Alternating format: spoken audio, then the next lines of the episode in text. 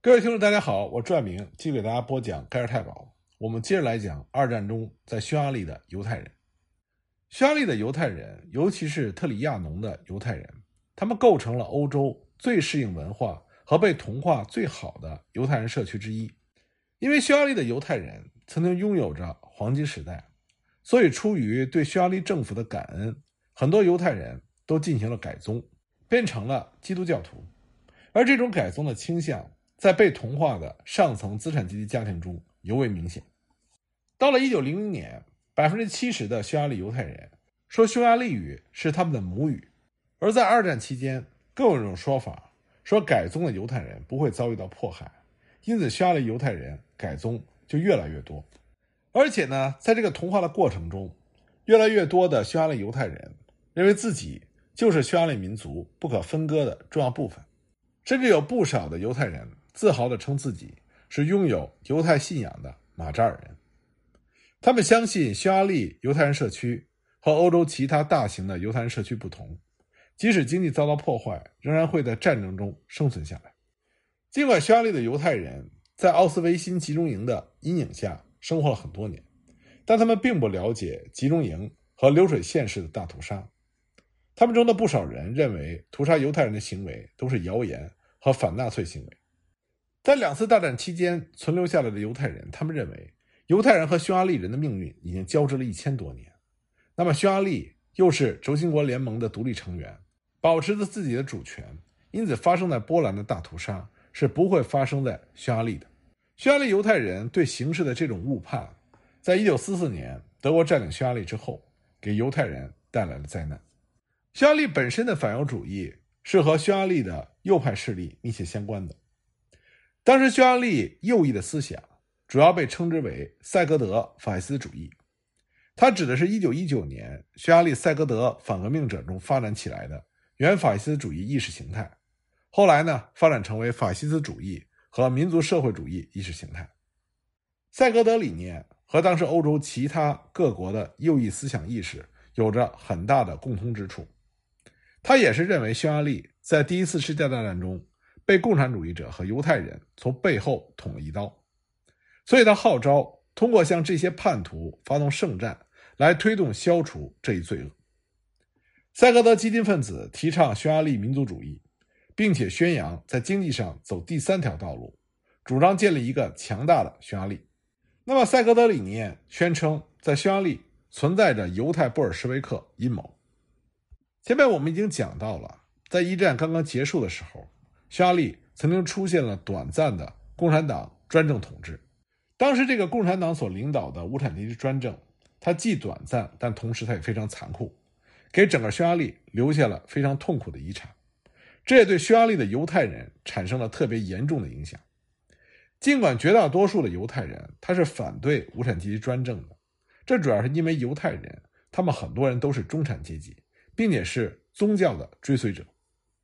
但是。当时的共产党专政政府中，几位犹太裔共产党人具有极高的知名度，这就造成了当极右势力和红色恐怖发生激烈碰撞的时候，极右势力的愤怒就开始转向针对犹太人。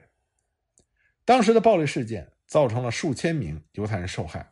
而这种把犹太人和布尔什维克紧密联系起来的看法，自然就会造成在共产党政府垮台之后，匈牙利的。反犹情绪迅速的增长。那么在前面呢，我们也提到了，一战结束之后，签订了《特里亚农条约》。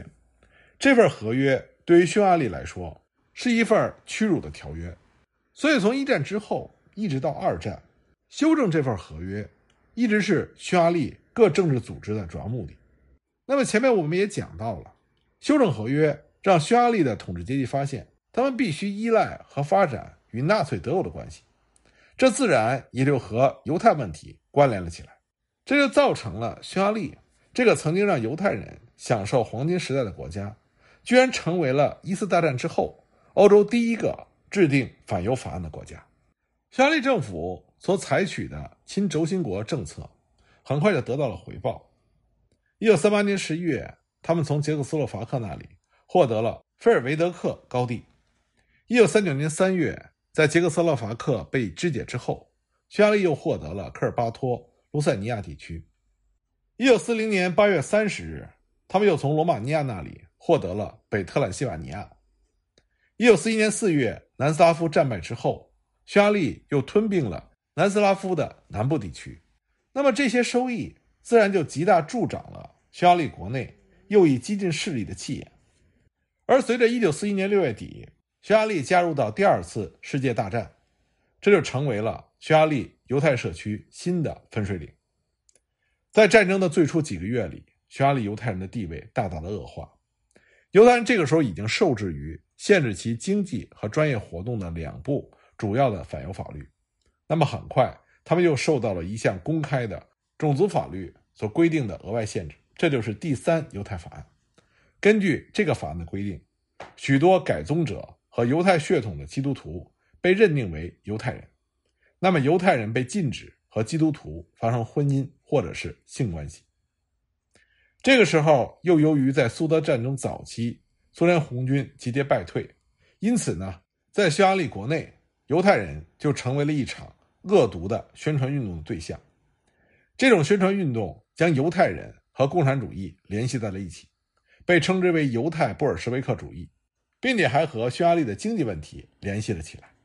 这自然就造成匈牙利国内的右翼势力开始提出仿效纳粹德国的犹太政策。开始对犹太人进行重新的安置，在剧烈的反犹运动和政府反犹政策的推动之下，公众的舆论也急剧的转向右翼。犹太人很快就被指责，不仅是因为参与了匈牙利的战争，还被指责参与了与之相关的所有的国内所谓的罪恶行为，包括日益严重的商品短缺和涌动的黑市。尽管和战争中的每一个国家一样，几乎所有的人。都在进行囤积，但是货物短缺和随之而来的价格上涨却被完全归咎于犹太人的阴谋。基督教中产阶级的传统反犹主义，随着他们对第三帝国的崇尚而逐步增加，这个态度也被越来越多的工业工人和农民所认可。那么，在匈牙利这种反犹太人的歇斯底里的气氛中，不断要求对犹太人采取新的措施。这自然就进一步加剧了犹太人的悲惨处境。那么，到了一九四四年三月，纳粹德国悍然军事占领了匈牙利，巨大的灾难也就降临到了匈牙利犹太人的头上。解决匈牙利的犹太人问题，这对于纳粹德国和党卫军来说是头等大事。所以，当德军占领匈牙利的时候，党卫队也随之进入，准备实施最终解决方案，包括隔离、集中和驱逐犹太人。为了实施消灭犹太人的计划，党卫军盖尔泰堡和匈牙利的极右翼势力同伙，必须考虑到时间和地点的因素。这些情况包括东部苏联红军的迅速发展、可用于行动的德国部队的有限，以及需要将大型的犹太人社区置于虚假的安全感之中，来尽量减少抵抗的风险。这些考虑都要求最终解决方案必须以闪电般的速度进行实施。为此呢？布达佩斯中央犹太人委员会的成立和从属地位就得到了优先考虑。在占领的最初几天之内，成立了安理会之后，在匈牙利各地都建立了当地的犹太人理事会。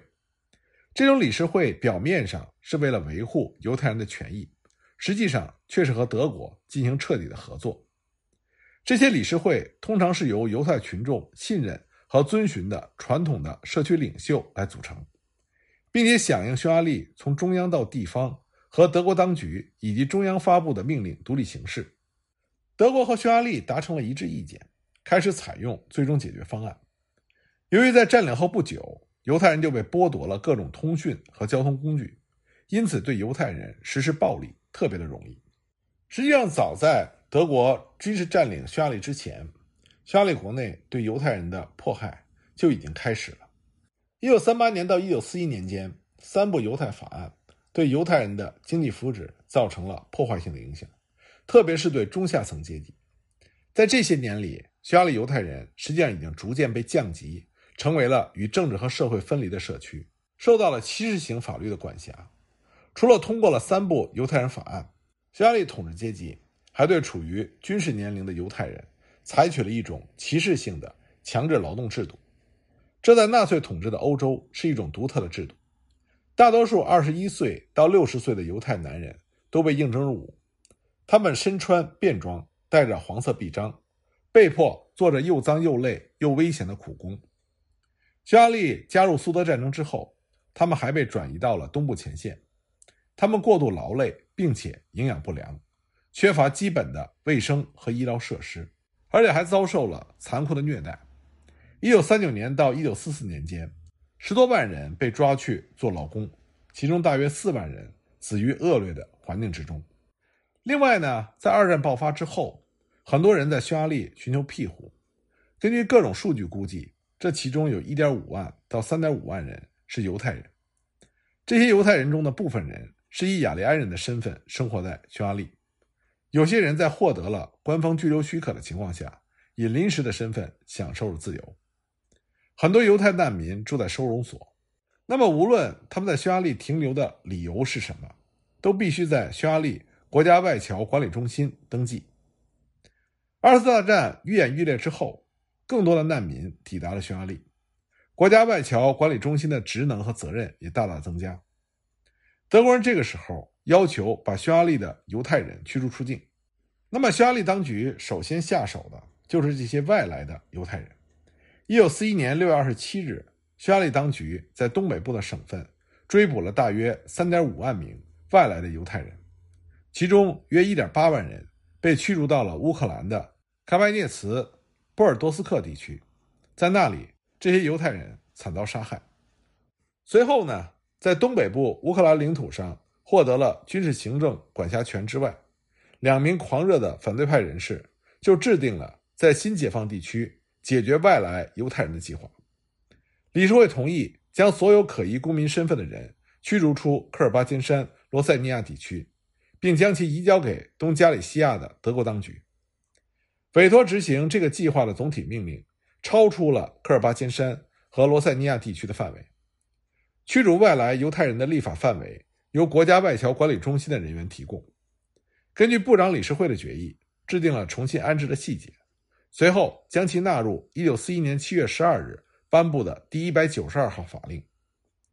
国家外侨管理中心的负责人强调，这个计划的主要目标是以尽可能多的数量和尽可能快的速度，将最近被放逐的波兰和俄罗斯的犹太人驱逐出境。这个计划要求犹太人被带到镇上，然后在波兰边境移交给军事当局。随着计划的实施，国家外侨管理中心当局。就开始围捕外来的犹太人，那么有相当多的匈牙利犹太人因为无法证明他们的匈牙利公民的身份，也被抓捕了；而一些匈牙利犹太公民因为阻碍当地政府，也被逮捕。因此呢，几乎完全由本地的犹太人组成的犹太社区被转移到了克罗斯梅佐。在布达佩斯被围捕的外来的犹太人，则集中在伦巴赫街的犹太教堂。和那里的犹太社区，科尔巴金山罗塞尼亚地区的迫害特别的严重，很多犹太社区被连根拔起。匈牙利向犹太人保证，他们将被重新安置在波兰，在那里，他们将接管由苏联军队撤退的犹太人腾出的房屋。但实际情况是，这些外来的犹太人被挤进了货车里，以每天约一千人的速度被转移到了边境。到了一九四一年八月十九日，已经有一万五千五百六十七名犹太人被转交给了党卫队。被转移的犹太人首先被党卫队从卡车上带到克罗斯梅佐附近，然后以三百到四百人的队伍被带到周围的临时住所。在途中，他们经常遭到乌克兰民兵的袭击和杀害，并且夺走他们的财产。八月二十七日到二十八日。被驱逐出匈牙利的外来犹太人被杀害，这些被驱逐者被告知，他们将会被重新安置在其他地方。但是，当他们被带到野外之后，他们被命令脱掉衣服，然后被执行枪杀。他们中的很多人在严重受伤还没有断气的时候就被活埋了。关于具体的受害人数，到今天都没有办法准确的确定。据一份统计资料所显示。来自匈牙利的近1.8万名被驱逐者，最终大约只有2000人幸免于难。其中一些人是设法在波兰农民的帮助下或者通过贿赂匈牙利军事人员才得以逃脱。那么返回匈牙利的逃亡者就讲述了痛苦的大屠杀的悲惨故事。那么关于大规模处决的细节就引起了匈牙利内政部部长的注意，他立刻就终止了驱逐出境。在此之后所发生的另外一次对犹太人的屠杀事件，是在南部地区的所谓军事行动。这次军事行动首先注意力是集中在萨伊卡斯地区，这是巴克斯卡的一部分。一九四二年一月四日，当地的宪兵部队在村内进行挨家挨户搜查的时候，有六名宪兵被杀。面对这种情况，当时他们向政府要求派遣增援部队，那么总参谋长就指示驻扎在附近塞格德的军团司令